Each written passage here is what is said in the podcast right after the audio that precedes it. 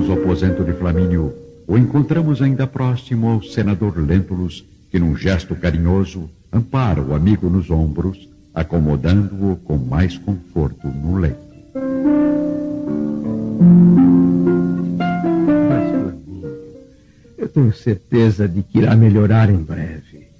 Todos nós aguardamos as bênçãos dos deuses, de maneira que possamos contar com a sua companhia maravilhosa ainda por muito tempo neste mundo. Não, não se iluda com esses pensamentos, meu amigo. Nossa alma jamais se engana quando se aproxima das sombras da morte. Mas eu acredito firmemente que os deuses logo me saudarão com as luzes de suas auroras. Lembra-se, lembra-se daquela noite há mais de 15 anos em que me descreveu os detalhes de um sonho misterioso. Lembra-se? A milhas dali, em Jerusalém, no sítio de André de Gioras, um jovem misterioso se aproxima dos frondosos vinhedos da propriedade.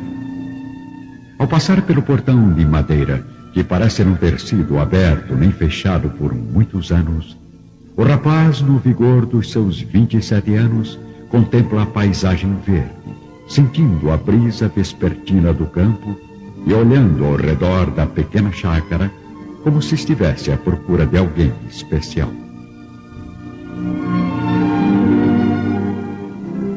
Se tiver a coragem de dizer que não é meu filho Saul, eu o mato agora mesmo, jovem intruso.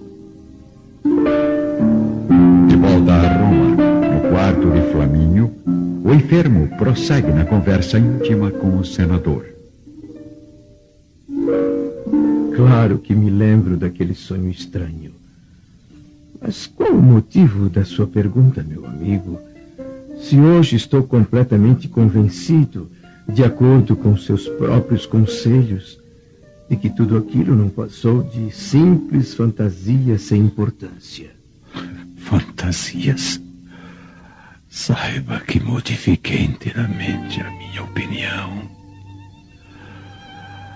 A doença, acredite, meu caro Públio, também tem o seu lado benéfico. E eu digo isso com a mais absoluta convicção. Preso a este leito há tantos meses, habituei-me a, a, a pedir a proteção dos deuses, implorando que jamais sofresse a alma nada além do resultado penoso dos meus próprios méritos.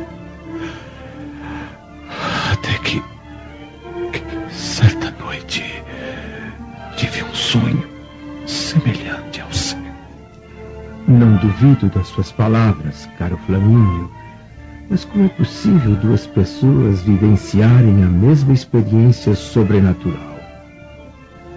Infelizmente, eu não tenho o dom de lhe responder, meu irmão. Eu só posso dizer que há cerca de dois meses eu voltei através do sonho à mesma época da Revolução de Catilina, onde eu pude observar a veracidade dos fatos que me relatou anos. É inacreditável. Eu, eu, eu cheguei a ver o, o seu próprio bisavô, Publio Lentulus. Sim, Sura, Sura, que era exatamente idêntico à sua figura. Ainda mais agora que o amigo já chega a, aos 44 anos de idade. O mais interessante é que, é que eu, eu apoiava decretando sentenças piedosas, determinando um martírio muito semelhantes.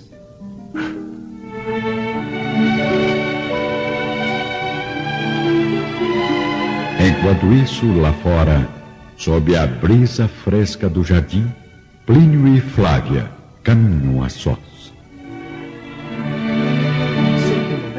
Inoportuno, Flávia, mas gostaria de convidá-la para um espetáculo circense que se realiza hoje à noite no Anfiteatro Central. Anfiteatro? Não me diga que nunca visitou nenhum. Já visitei vários, através dos livros. Livros não têm som, aroma e muito menos a emoção do calor humano, querida amiga. Ah, mas tem a sabedoria da arte, da poesia que nos faz imaginar espetáculos ainda mais esplêndidos que o circo real dos anfiteatros libidinosos. Flávia deixa o jovem pretendente na solidão do jardim, partindo para o interior do salão. Ao mesmo tempo, no aposento de Flamínio. Pelos deuses! Para ser sincero, meu amigo, já havia até me esquecido desses sonhos aterrorizantes. Entretanto, o que mais me atormenta nesses pesadelos é a sua terrível atitude, determinando a cegueira de muitos dos nossos adversários políticos e, e assistindo pessoalmente a, a todas as etapas da tortura, desde a queima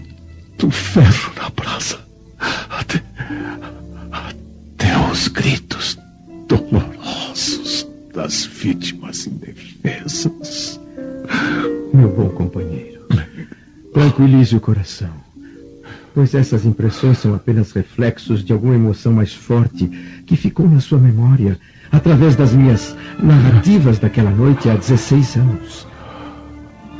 Acredito agora que temos vidas numerosas através de corpos diversos. Eu sinto que meu pobre organismo está prestes a se desfazer mas. Mas meu pensamento ainda está lúcido. E só nestas circunstâncias é que, é que eu consigo decifrar o grande mistério de nossas, de nossas existências. Eu não entendo, Flamínio. Jamais irei entender este sonho angustiante.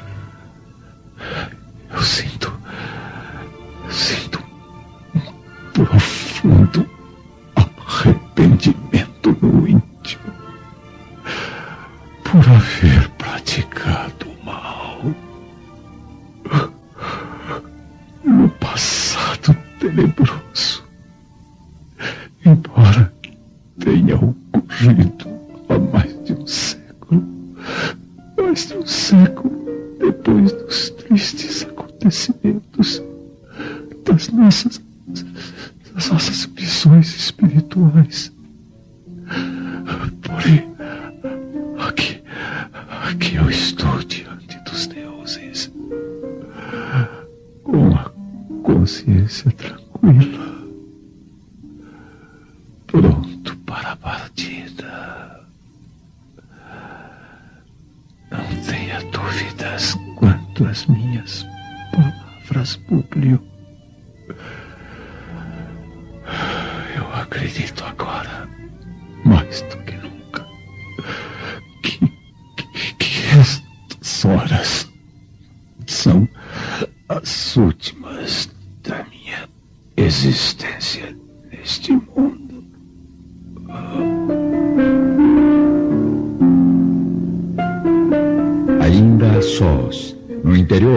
aposento silencioso e iluminado apenas pelos últimos raios do sol, Públio e Flamínio continuam seu diálogo secreto. Levo comigo para o túmulo, caro irmão, numerosas preocupações com os meus filhos. Eu ofereci aos dois tudo o que me era possível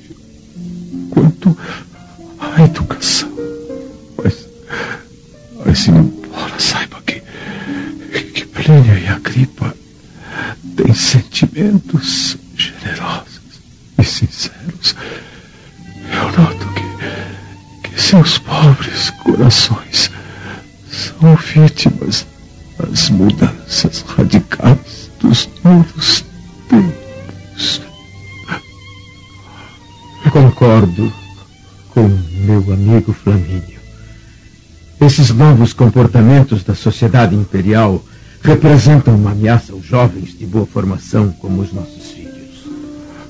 A gripa vem fazendo o máximo para seguir os meus conselhos, entregando-se, entregando-se às, às tarefas do Estado. Mas infelizmente, deixou-se seduzir por amigos falsos e desleais que desejam apenas a sua ruína, arrastando-o aos ambientes depravados e suspeitos das mais altas camadas sociais. Não se preocupe, amigo. Os jovens são muito inconstantes. Logo esquecerão esses modismos luxuriosos e assumirão de vez a responsabilidade da vida materna. Minutos depois, sozinhos em seu aposento, os irmãos Plínio e Agripa preparam-se para mais uma noite de festas, mulheres e aventuras. Gostaria tanto que ela me acompanhasse ao anfiteatro. Ela? Quem? A minha deusa terrestre, Flávia Lentulus. Você teve a ousadia de convidar aquela jovem, ingênua e pura, para um espetáculo noturno no Teatro Central? No fundo, tinha certeza de que ela não iria. Mas, para ser sincero, eu nem insisti. Afinal, outras mulheres estarão ali à minha disposição. A começar por Aurélia, não é? Quarto de Flamínio Severus. Não sei mais o que fazer, Públio. Ambos me proporcionam as maiores decepções com os atos que praticam, esbanjando grande parte da nossa fortuna, sem a menor noção de respeito pelos bens familiares. Qual será o futuro da minha pobre Calpurnia? Se os deuses não permitirem que, que nossos filhos levem adiante a antiga tradição dos nossos antepassados. Não diga isso, Flamínio. A mim eles parecem jovens prestativos e inteligentes. Não esqueça de que sua ausência de Roma foi muito longa, meu amigo. E muitas inovações ocorreram durante este período. Caminhamos diretamente para a mais absoluta decadência dos bons e velhos costumes, bem como dos novos sistemas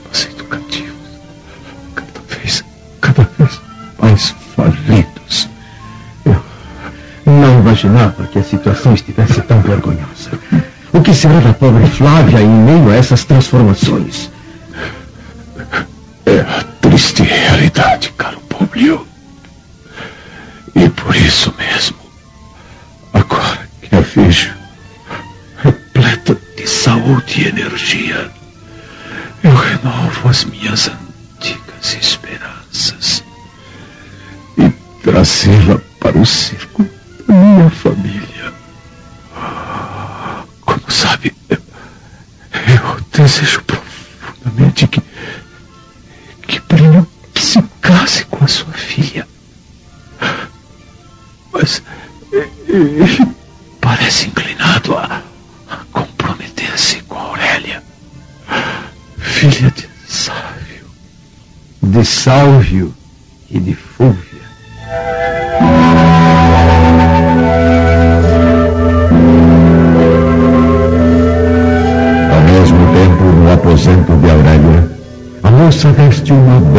sedutora túnica branca, realçando suas formas delicadas e encantadoras. Fúvia entra no quarto, silenciosamente, contemplando a filha que se apronta para sair do palácio.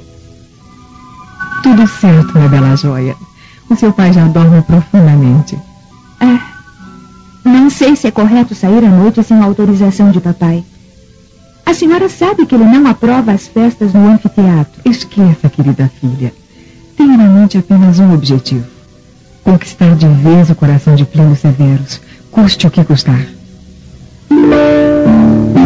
Da residência de Flamínio, as mulheres conversam no salão principal, enquanto Públio troca as últimas palavras com o companheiro. Calpurnia opõe-se completamente à relação entre Plínio e Aurélia. Não, não por seu tio Sálvio, homem digno e respeitável, mas por Fúvia, que continua a mesma alma invejosa e egoísta. Porém, ainda me resta o filho mais velho, a fim de concretizarmos os meus futuros planos. Está bem, Flamínio. Agora deve descansar, dar tempo ao tempo, porque não faltará ocasião para discutirmos esse assunto. Segundos depois, Agripa entra no quarto, dirigindo-se ao leito do pai.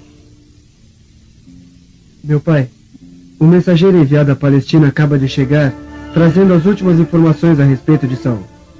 Vamos agora a Jerusalém, onde na casa do velho André de Gioras, o judeu está sentado à mesa ao lado de Saul. Enfim, pai e filho, emocionados e felizes, trocam abraços apertados e palavras comovidas após tantos anos de separação e saudade. Como é doce o sabor de um verdadeiro vinho da Palestina, meu pai. Mais doce ainda é o gosto de uma vingança bem realizada, amado filho. Venha. Vou lhe mostrar um tesouro secreto que guardo comigo há 16 anos.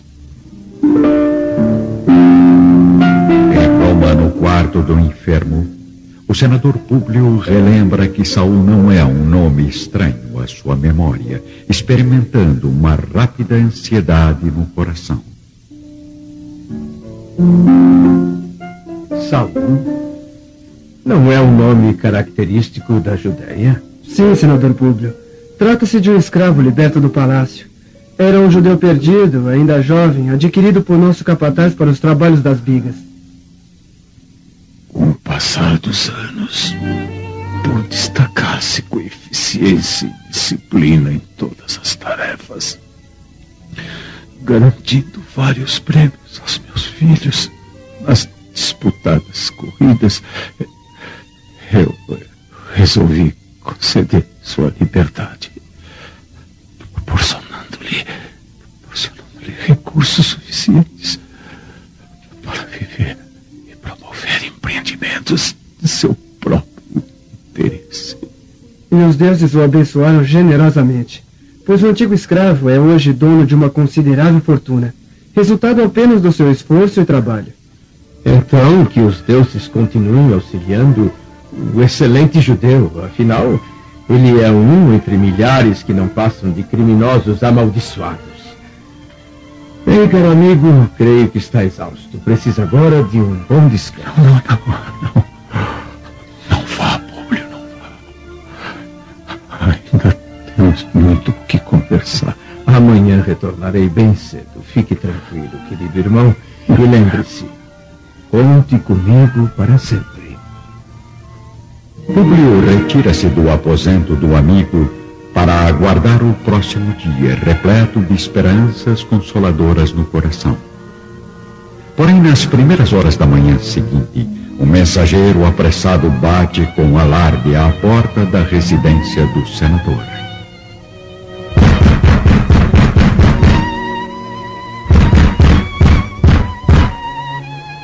O que deseja a estas horas? Pretende acordar toda a cidade? Por favor, senhora, avise depressa o senador Lentulus. Flamínio Severus piorou inesperadamente e os médicos já não dão mais esperanças.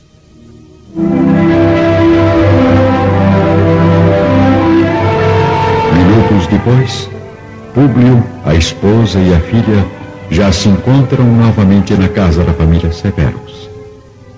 Enquanto o senador dirige-se ansioso para o quarto do velho companheiro, Lívia, na intimidade de um dos aposentos, está sozinha com Calpurnia.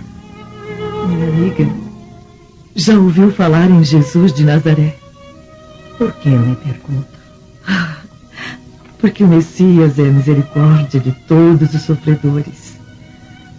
E não posso me esquecer da sua bondade nesse momento de provações tão dolorosas. Pelos deuses, querida Lívia, suponho que esqueceu todas as recomendações que lhe fiz antes da partida para Jerusalém. Olha, não diga isso. Jamais me esqueci das suas palavras incomparáveis. Pelo que me disse, aceitou de boa fé as teorias absurdas da igualdade, da fraternidade, que vão totalmente contra as nossas tradições. Eu refiro-me à fé cristã, que nos anima nas lutas da existência e nos consola o coração atormentado pelas provações mais amargas.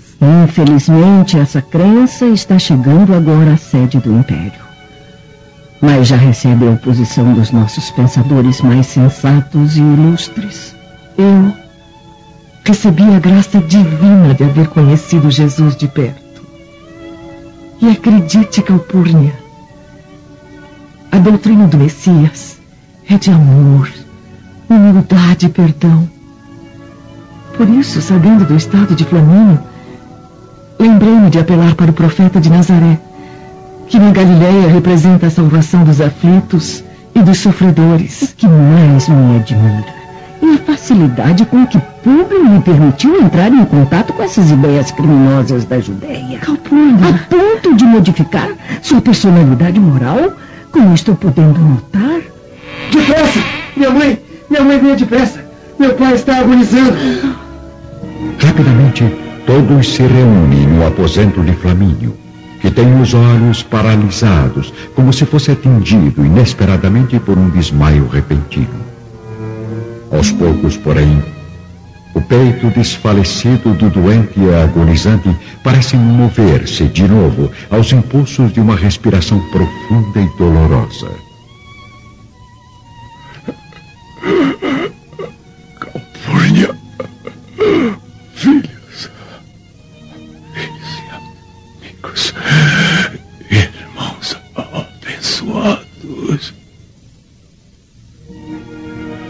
Os olhos do enfermo revelam agora um forte clarão de vida e consciência, contemplando os familiares e os amigos que se debruçam sobre seu leito inquietos e ansiosos.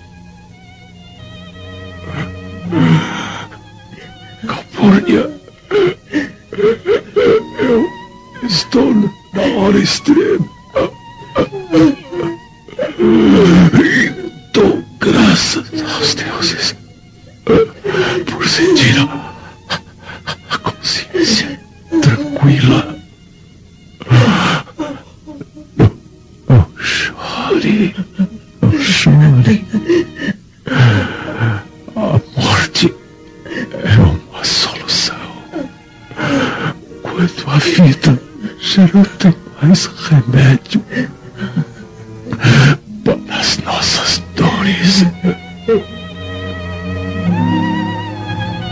Calpurnia oculta o rosto nas mãos, mas não consegue esconder as lágrimas, enquanto Plínio e Agripa contemplam o pai com ansiedade e profunda comoção.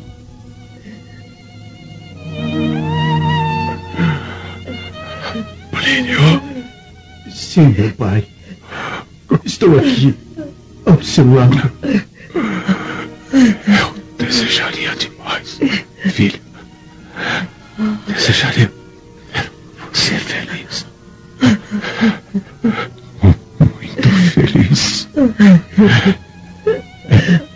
É sua intenção casar-se com a, com a filha de Sávio Lentulus.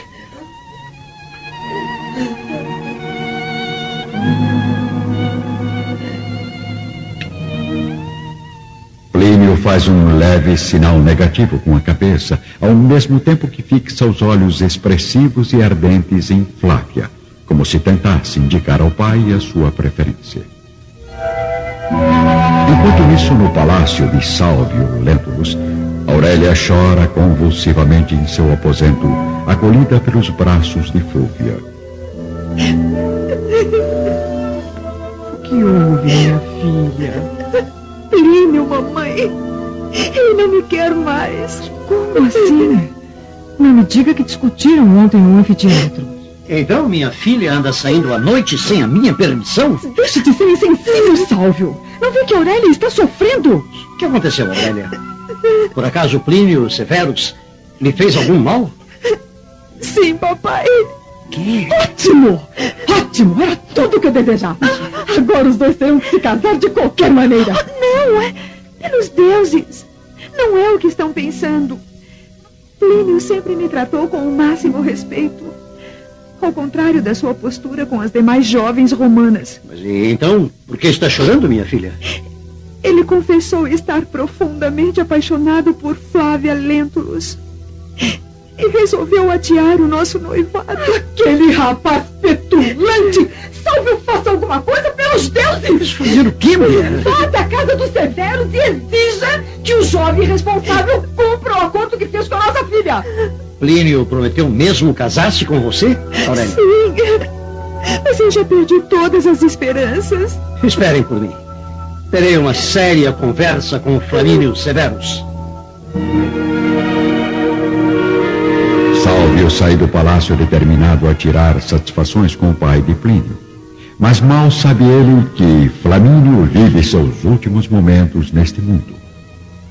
Enquanto isso, o agonizante, com profunda lucidez espiritual, compreende a expressão do filho e, tomando a mão de Flávia, que se inclina afetuosamente sobre seu peito, aperta as mãos de ambos de encontro ao coração.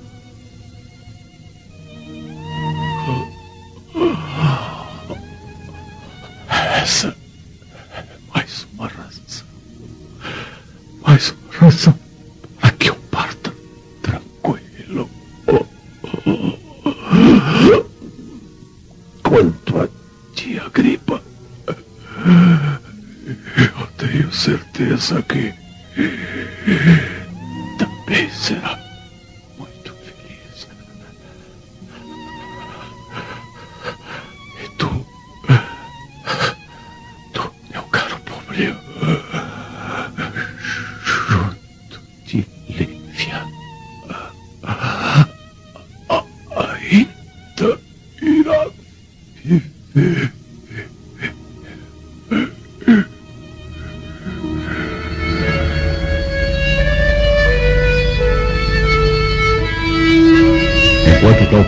se ajoelha, cobrindo de beijos as mãos imóveis do marido, Lívia olha para o alto, contemplando vultos luminosos que deslizam tranquilamente em torno do corpo de Flamínio.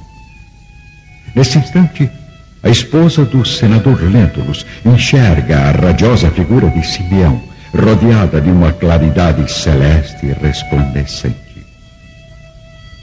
Todas as entidades presentes ajoelham-se e somente o vulto imponente do velho samaritano permanece de pé, como uma sentinela divina, transpondo as mãos abençoadas no rosto abatido do velho agonizante.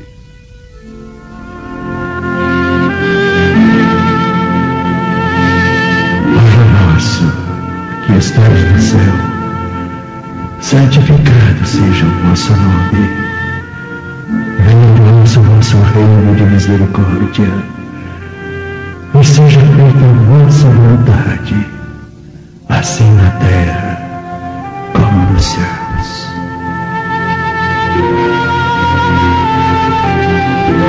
Nesse instante, Flamínio Severus deixa escapar o último suspiro. E ao mesmo tempo, uma infinita serenidade se estampa no seu semblante abatido, como se sua alma generosa houvesse partido para o reino dos bem-aventurados e dos justos.